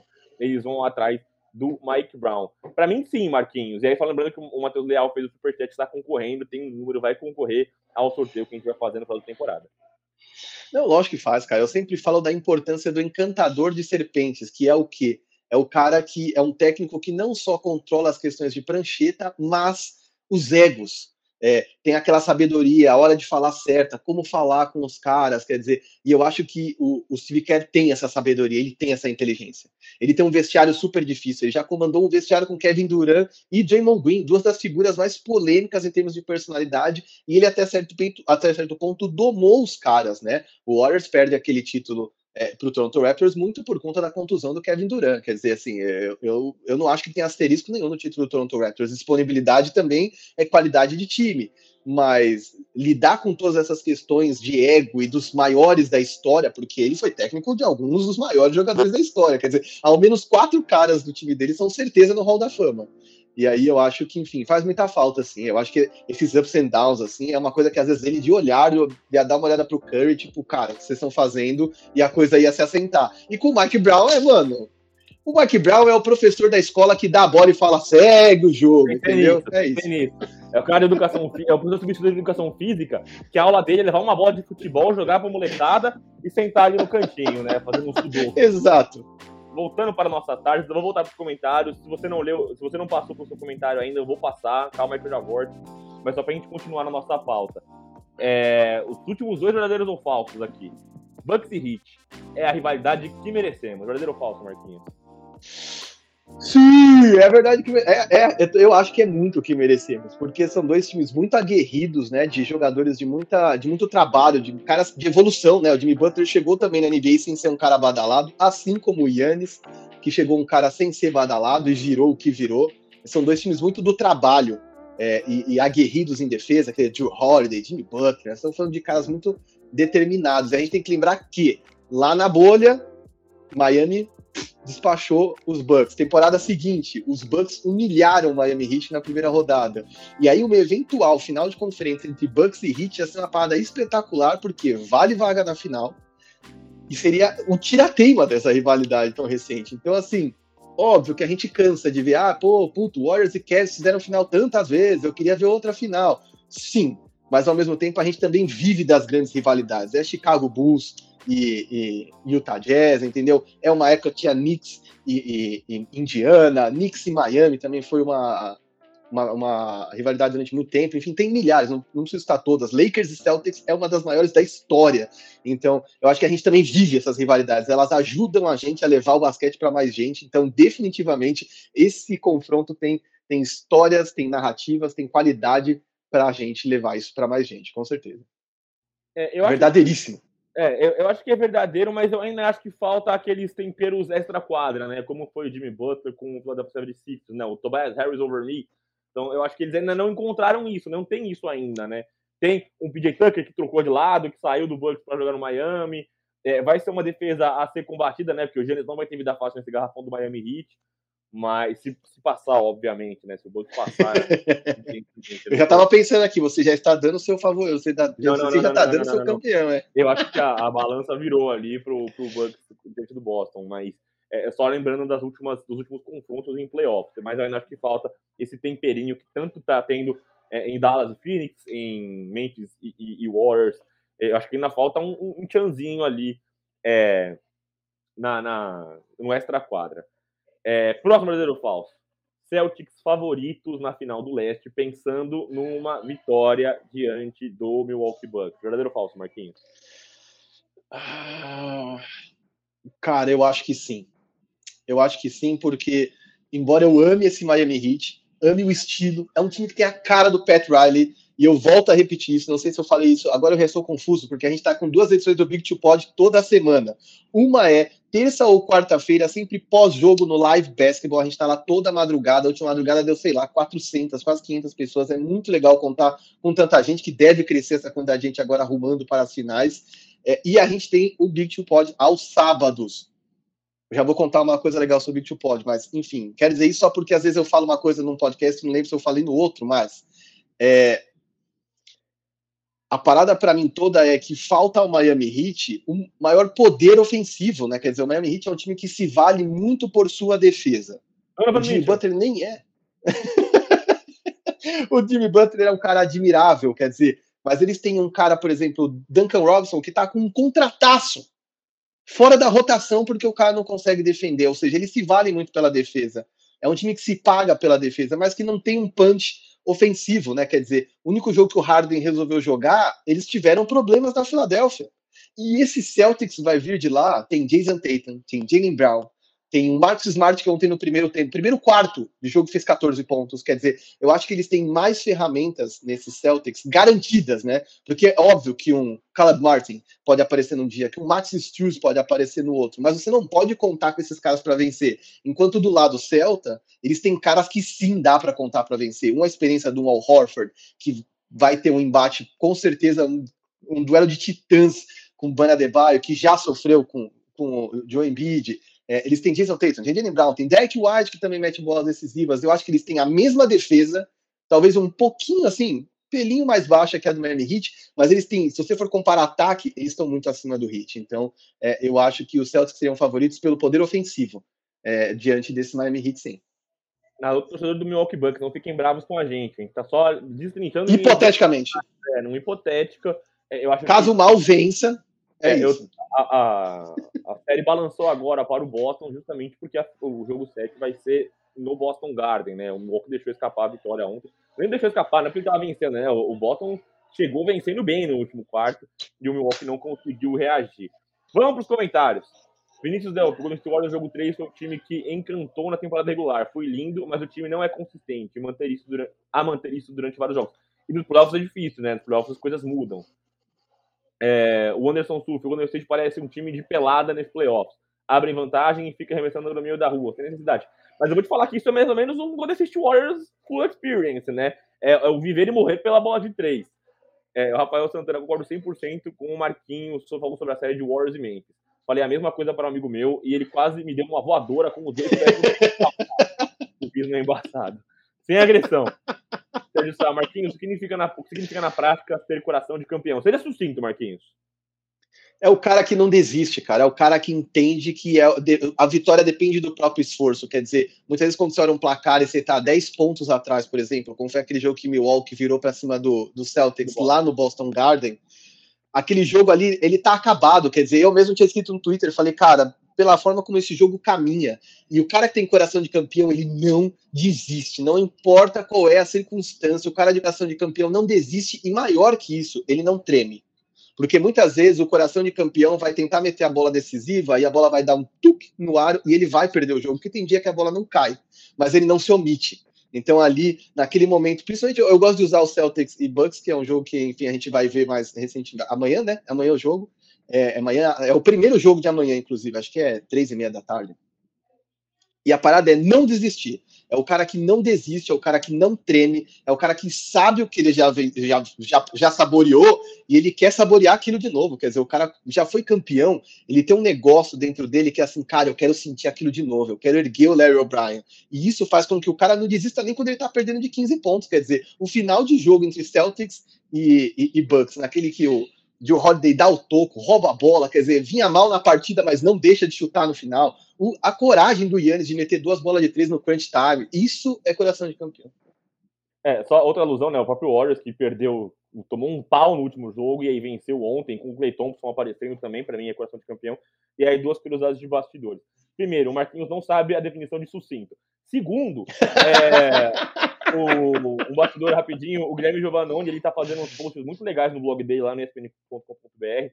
Tem muita gente envolvida nesse trampo, Kaique Lopreto, Matheus Zuqueto, muita gente que é muito parceira minha, Guilherme Saco, que já esteve aqui com a gente. E o, o ele analisa as defesas, né? Então, não só defesas, mas ele faz umas, umas, umas análises no touch, eu acho muito legal lá no blog. Joga blog Guilherme Giovannone ESPN, você vai achar aí. E ele separou jogadas da defesa do Boston naquele jogo e aí o Bucks virou o jogo e ele mandou pra mim, porra, velho, cagou tudo, agora vou ter que refazer tudo Mas é isso, Aliás, é coração de campeão. Aliás, sucinto, você falou assim, sucinto. sucinto, você faz essa parte de análise, é muito legal. Quem tem Twitter, siga o Eber Costa, que é um cara que acho que tá HC Basketball. Depois eu, eu coloco arroba certinho, mas entra lá no meu Twitter, eu estou sempre compartilhando coisas dele. Ele faz análises excelentes nessa mesma linha e durante o jogo. Por que, que eu gosto de divulgar? Porque é um puta trampo ficar salvando o vídeo enquanto você assiste, montar a análise e montar o texto. Então, procurem o Weber Costa lá, que também tem um conteúdo muito legal nesse sentido. Matheus Eduardo, o Mac D'Antoni favorito a pegar o cargo de treinador dos Hornets, hein? É, é, é um encaixe perfeito, né? Peladeiro com peladeiro. Leandro Reis, Marquinhos, dá um beijo na Luna para mim. Diz ela para vir, vir, ser feliz em Miami. Ela pode continuar gostando de Matheus Narciso, ninguém fala do Miami, né? Time chatíssimo. Sim, é que eu acho que o Boston e o, e o Bucks estão em uma série mais quente, né? O Miami passou por uma série com algum conforto e aí é, isso leva a gente a trucar um pouco a capacidade deles.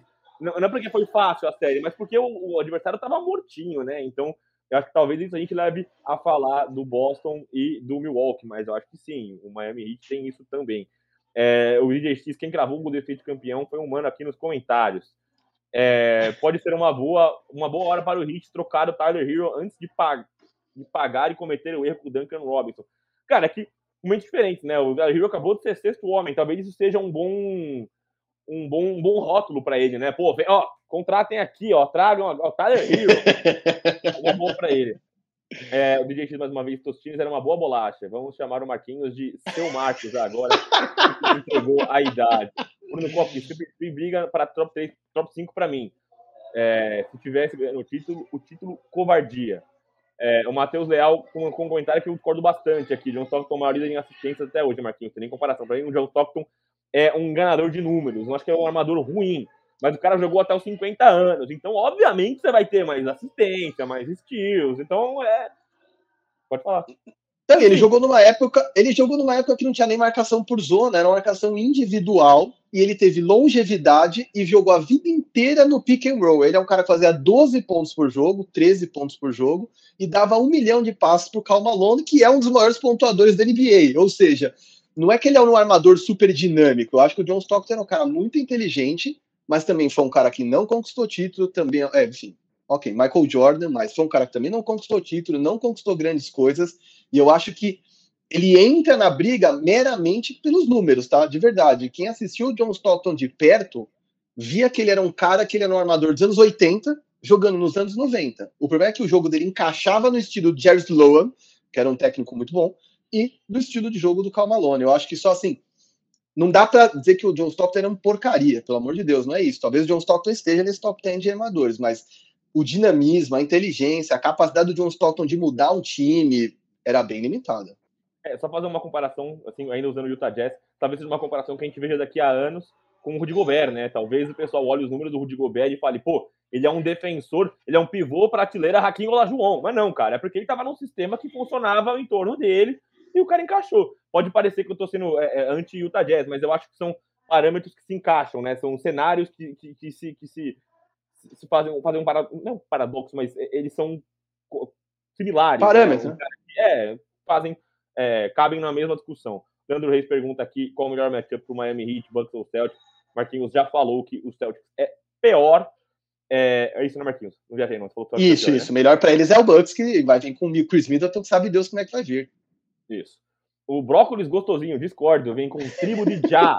Só fazendo uma propaganda do Memphis Grizzlies e deixando seu superchat 2.21. Muito obrigado, Brócolis Gostosinho. Muito obrigado. Só ia falar que assim, se puder depois, completa, porque 2.21 ainda não deu um número do sorteio, mas agradeço muito fortalecer aí a, a, nossa, a nossa, o nosso trampo aqui. Vocês estão me vendo na penumbra aqui porque saiu um sol lascado, tô de blusa branca que rouba toda a luz. Mas eu juro que eu tô aqui meio Assassin's Creed. Bruno Copo, Matheus, eu já tô superficial que falar, bicho, aí falando sobre o John Stockton. Não briguem nos comentários. É, o Fabrício Paiva. Não sei se podem comentar por destoar do tema, mas pensando no draft 2022, há alguma chance do Gui Santos ser escolha de primeira rodada? Um Warriors, talvez? Cara, a gente poderia até falar, mas eu e o Marquinhos, mais que a gente acompanhe muito, nós não somos especialistas sobre isso. Mais pra frente no draft, a gente traz o Sacinho, nosso parceiraço hora do Sasso, que manja tudo de draft e aí ele dá o comentário com muita propriedade. Exato. Eu já falo muita besteira das coisas que eu entendo, assim, se eu não estudar, eu não vou falar sem saber, gente. Eu chamo o Leonardo Sastra aqui, a gente resolve esse problema. É, o Davidson também com dois reais, muito obrigado, Davidson. Vai o mesmo discurso que eu falei pro, pro Brócolis gostosinho, mas muito obrigado de coração mesmo, mano. É, é, é o comentário de vocês vale muito, mas saber que vocês estão pondo aí de um tempo e até grana de vocês para fortalecer a gente, eu fico muito contente, muito satisfeito. Vai o nosso sábado aqui. É, lembrando que o Warriors ainda não perdeu em casa, que é uma coisa que fala alto é, nos playoffs.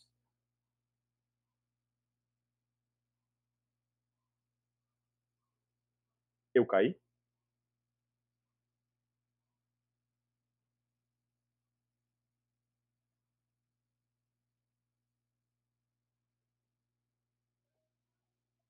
Alô, Vero? Voltou? Voltei, voltei, voltei. Boa, desculpa, gente. Desculpa, Pe foi mal. Foi pequena mal, instabilidade. Mal. Cara, a minha internet é maluca, cara. A minha internet não é que chove, ela cai. Sai sol, ela cai. Então, se parecer o sol aqui, falando, velho, cara, o Vero vai sumir. Eu parei aonde, Marquinhos? Me ajuda. Não, você estava falando sobre o Warriors, comentando, respondendo o Davidson com esse lance de não ter perdido em casa. Que é uma coisa que vale muito nos playoffs, né? O mando de quadra vale muito. É... Inclusive, o Warriors deve estar tá, o Warriors deve estar tá sedento para pegar os Mavs, porque se pegar o Suns, o Suns vai ter quatro partidas em casa, se pega os Mavs, aí eles têm quatro partidas em casa, inclusive um eventual jogo 7. O Levi certo que vai ser campeão aos prantos. Eu não sei se é fã ou hater, hein? Se ele tá feliz ou tá emocionado. Pela camisa do Lakers. Eu não tô vendo daqui, não tem sol. Então tô com você, Levi. Triste, vamos chorar. Paiva, mano, eu sou fã da história do Jimmy Butler. Jimmy Butler. Por isso eu torço pro Hit. Jimmy Butler tem uma puta história. Quem não, não conheceu, cara, joga aí Jimmy Butler Life. Até no Wikipedia deve ter isso que ele foi um cara que foi abandonado pelo pai, pela mãe, um cara que viveu de favor, é, um cara que ele é todo contraponto, né? Na NBA os caras gostam muito de rap, trap e tal. De gosta de música country. Tem um vídeo dele pescando em Minnesota, que é uma das melhores coisas que eu já vi na NBA, que é com o Malipur. Ele é muito divertido, muito divertido. É, o Vinícius, acho muito importante destacar os pontos negativos do Golden State Warriors, mas tem que levar em consideração que eles perderam um jogo onde já teve que ser Jordan e o outro onde a bola de três caiu e a defesa não funcionou. É, acho que o Warriors, especialmente jogando contra a Bigs, né? Acho que eles sofreram um pouco jogando contra os grandes do Memphis. Eles dependeram muito do Kevon Looney, que não é um cara confiável. Venceram ontem com o Kevon Looney pegando 22 rebotes. Não é jogo que isso vai acontecer. É... E é importante lembrar que muito do que a gente analisa o Warriors, gente, é porque os caras são uma dinastia, tá? Para mim, a dinastia não acabou. As dinastias, às vezes, elas perdem campeonatos, às vezes elas ficam pelo caminho em determinado momento, mas você, por um período longo de tempo, ser um candidato de título toda vez que a temporada começa, te coloca num patamar diferente dos outros. Então, quando a gente cobra, quando a gente comenta, tem muito a ver com o que eu já vi do Warriors, então, e daquilo que eu acho que eles podem entregar ainda. É só por isso que a, a, o sarrafo é mais alto. Quer dizer, o Quizzes jogou pro que dava. Eu fiquei feliz quando a molecada chegou, mas o Warriors não, o Warriors tá num outro nível. O Vinícius vem aqui, o lance do copo meio cheio, meio vazio. Os turnovers são um baita problema, mas quando a bola caiu, eles fizeram mais de 140 pontos. Sim, esse é o problema dos Warriors, né? Todo mundo que avançou, desde a temporada passada, todo mundo que venceu série de playoff foi o time que tinha mais assistências. E é, o Warriors, apesar de não ter o Stephen Curry que tem média de 10 assistências por jogo, é, ele, o Warriors é um time que roda muita bola, que troca muita bola. Então os pivôs dele têm muitas, muitas assistências, né? André Godala é um cara que historicamente no Warriors tem muita assistência, Draymond Green, enfim. Então o Andrew Bogut, mais, mais atrás, são caras que têm muitas assistências. O Renan Klopper tá aqui sempre com a gente também, um abraço para ele, um Rest in Peace Sixers. Triste, viu? O prognóstico não é positivo. É, Bruno Cop que travou o Marquinhos. Aí não foi eu que travei o Marquinhos. Voltou. travou só o Marquinhos. Mistério, porque para mim apareceu que eu caí. Vinícius Delphi. O Warriors tem manda de quadra em uma eventual final contra qualquer time do leste. Isso pesa quanto? É, é que com essa, essa estatística de que eles não perderam em casa pesa bastante. Mas eu acho que a, é, não o mando de quadra, mas o basquete em quadra vai falar mais alto do que isso, viu? Eu ainda acho que o Warriors, se ele sofreu jogando contra Bigs, é, imagina contra um Giannis, imagina contra uma defesa que tem o Horford, o Robert Williams III e o Grant Williams no garrafão. Ó, Vini, você lembrou um quadro que eu tinha no League que era tipo muda pouco, muda tudo ou não muda nada, né? Que era assim, analisando as circunstâncias, novos elementos num confronto, quanto que aquilo era um fator no próximo série. E eu acho, eu diria que muda um pouco. Eu não acho que é uma coisa que muda a série completamente. Tipo, ah, o Warriors vai jogar em casa, então já era. Não acho que é isso.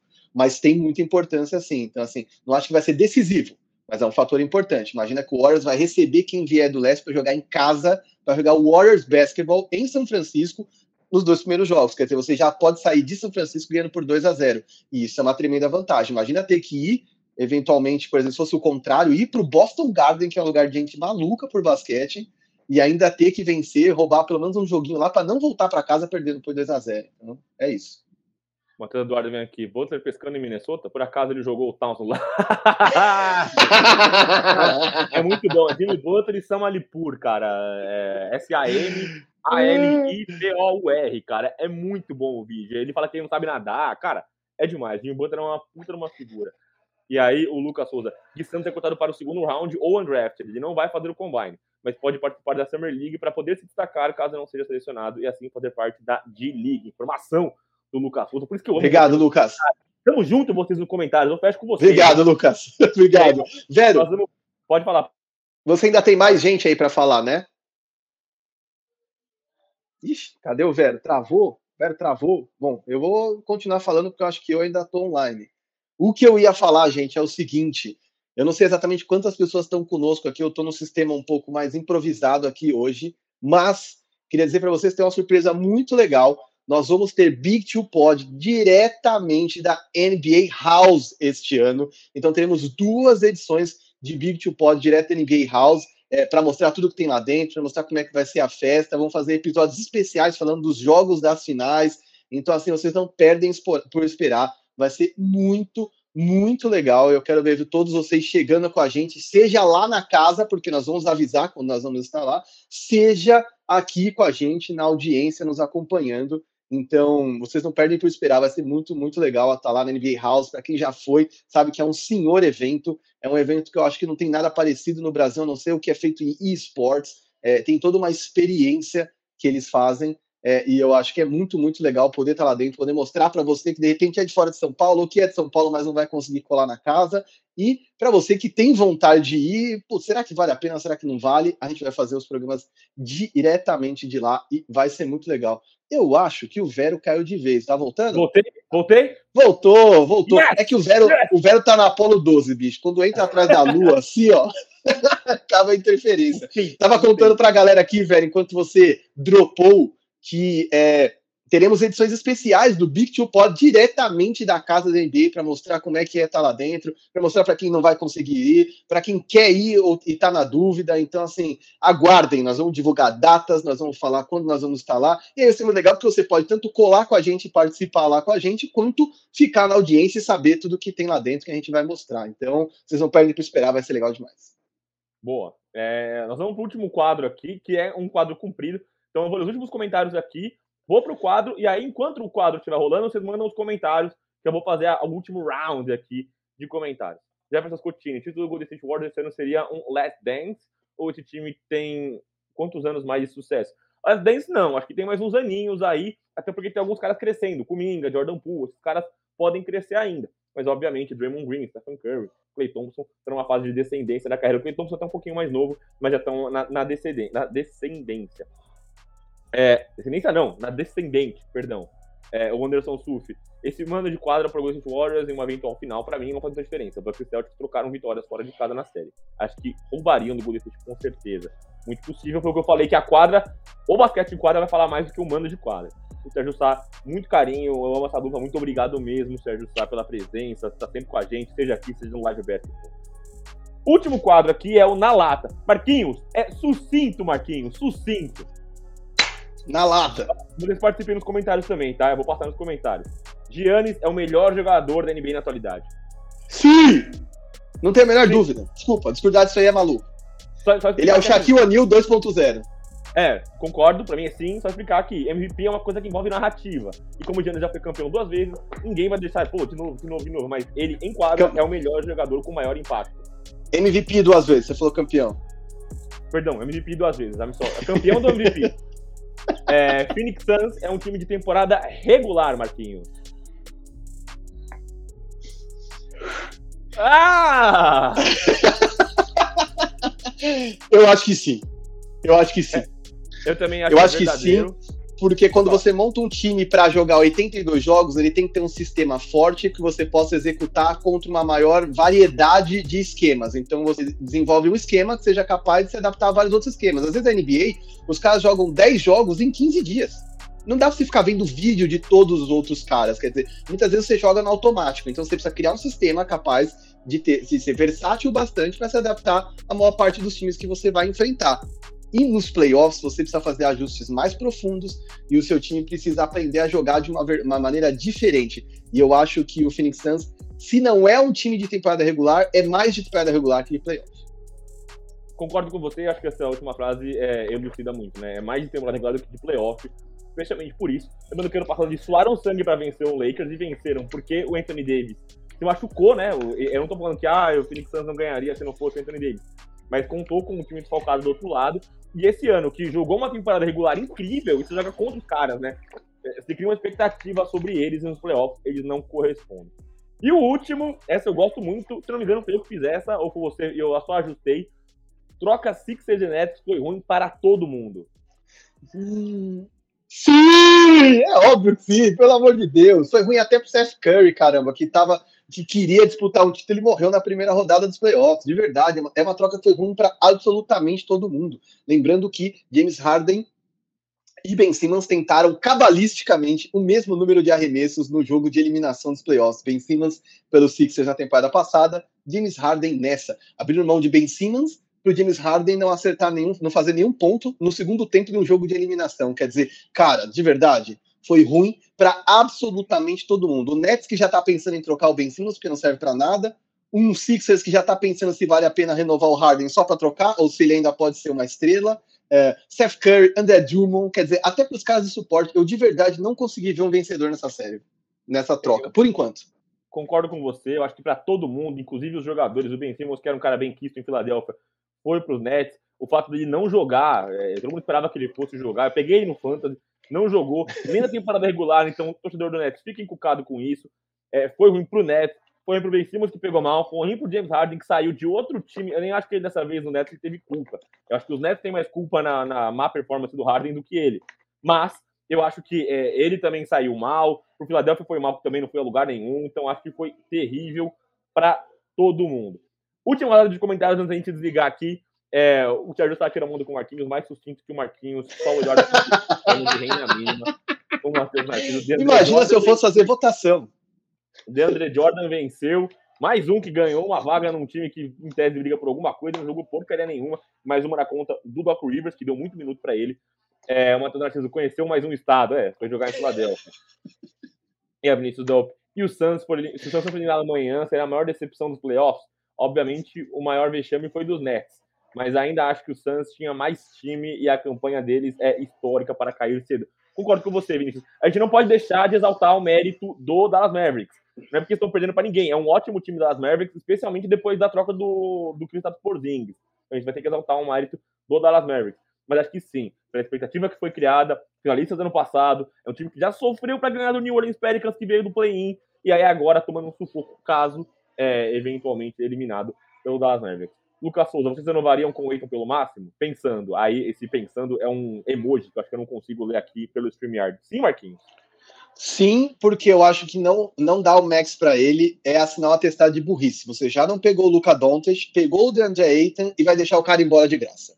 Eu acho que é muito mais uma decisão de business que uma decisão de talento. Quer dizer, você pode até achar que ele não vale, mas jogadores têm o valor que as franquias dão para eles. Quer dizer, se você der o max para ele e disser que ele é um pivô digno de max contract, até se você quiser trocá-lo no meio da temporada que vem, a troca que você faz vai te trazer jogadores mais valiosos com um salário compatível. Se você simplesmente não dá o max contract para ele, ele sai de graça. E meu amigo, tem muito time que amaria ter um DeAndre Ayton. Imagina esse Warriors se pudesse ter um DeAndre Ayton.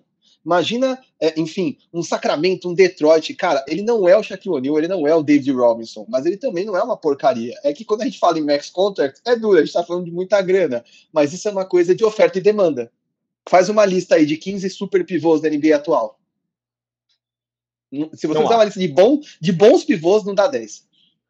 Anderson Suf, que você vai demitir o Doc Rivers? Acho que. É, é, é, eles falaram ontem que não mas eu não consigo garantir. Eu acho que não, pelo que eles falaram, mas eu não consigo garantir até o começo da próxima temporada. É, o Fabrício aqui, uma coisa que não vejo falarem é que o Golden State Warriors eliminou sem muitos sustos, adversários bem mais fortes que os Suns. Que, acho que o que ele quer dizer é que os, os adversários dos Warriors foram mais difíceis que os adversários do Suns. O Denver Nuggets não muito, né? Eu amo o Jokic, eu acho que foi merecido o prêmio de MVP para ele. Mas o time do Denver Nuggets é um, ter, uma situação terrível. Sérgio Sá, Marquinhos Viveiro, hoje, Eiton ou Horford? Eu amo o Horford, mas eu iria com o DeAndre Eiton, tá? Eu iria com o DeAndre É, ele é um cara mais jovem, enfim. E eu acho que o Eiton ele fica limitado é, no ataque por causa do sistema que ele joga. Eu acho que talvez em outro sistema ele tivesse mais volume. É, esse aqui do eu já li, o Lucas é, respondeu aqui, completou, perdão. Foi mal, deu problema na tela, não se desculpe, Lucas, tá em casa. Tamo junto é, o Guilherme Locatelli do GX. Pior que a troca foi ruim para o Nets e para os Sixers mesmo. Ben Simmons é o famoso peixe frio. É um pé frio isso? Com os gringos. Deve ser pé frio, peixe frio. Não sei. Acho que é pé frio. Como os gringos dizem, Barba precisa voltar a focar na NBA e não no strip club. Sim! Sim! É, o Marcos Eduardo e o próximo contrato do Harden, como que fica? Ele tem uma player option que ele deve optar em, e aí o Sixers ou vai renegociar para fazer um maior, ou o Harden vai morder um, um contrataço esse último ano mais de 40 milhões ali. Será o segundo jogador mais bem pago da liga, somente atrás de Stephen Curry. É, o Matheus Narciso, Eiton em Detroit seria tops. Cara, nada em Detroit funciona, só o Kate Cunningham. E aí, Bruno Costa. tem muitos sustos. Warriors venceu nos detalhes do Memphis, meu amigo. Foi 4 a 2 beleza, mas o Memphis poderia estar aqui classificado e os caras falando deles. É, concordo. É, é, acho que eu quero dizer que os, os, os os adversários do Warriors foram melhores que os do Suns, né? Memphis Grizzlies talvez seja um time melhor do que o Dallas e o e New Orleans Pelicans, perdão. É, mano, uma hora e meia de live, eu quero. Eu fico por aqui, o Marquinhos vai se, vai se despedir ainda. Eu quero agradecer muito todo mundo que colou com a gente. É, de verdade, é muito importante vocês trocando ideia com a gente. Hoje teve muito comentário, é muito da hora pra gente ter os comentários de vocês. Superchat, dois reais, um real, cinco real, cinco reais. A gente vai fazer sorteio no final. Eu agradeço muito quem colocou a gente. Perdão as quedas de internet aqui e o sol lascado na minha cara. Agradeço de verdade mais uma vez a parceria do Marquinhos e o Diego Silver, que hoje não estava nas picapes, mas ele é sempre um olho que vê tudo. É o onipresente Diego Silver. Então, obrigado. Um beijo para todos vocês. Não esqueçam de deixar o like, compartilhar com os amigos mesmo depois, retroativo. Manda lá, tá no Spotify, avalia a gente, dá uma moral pra gente que a gente merece. Obrigado!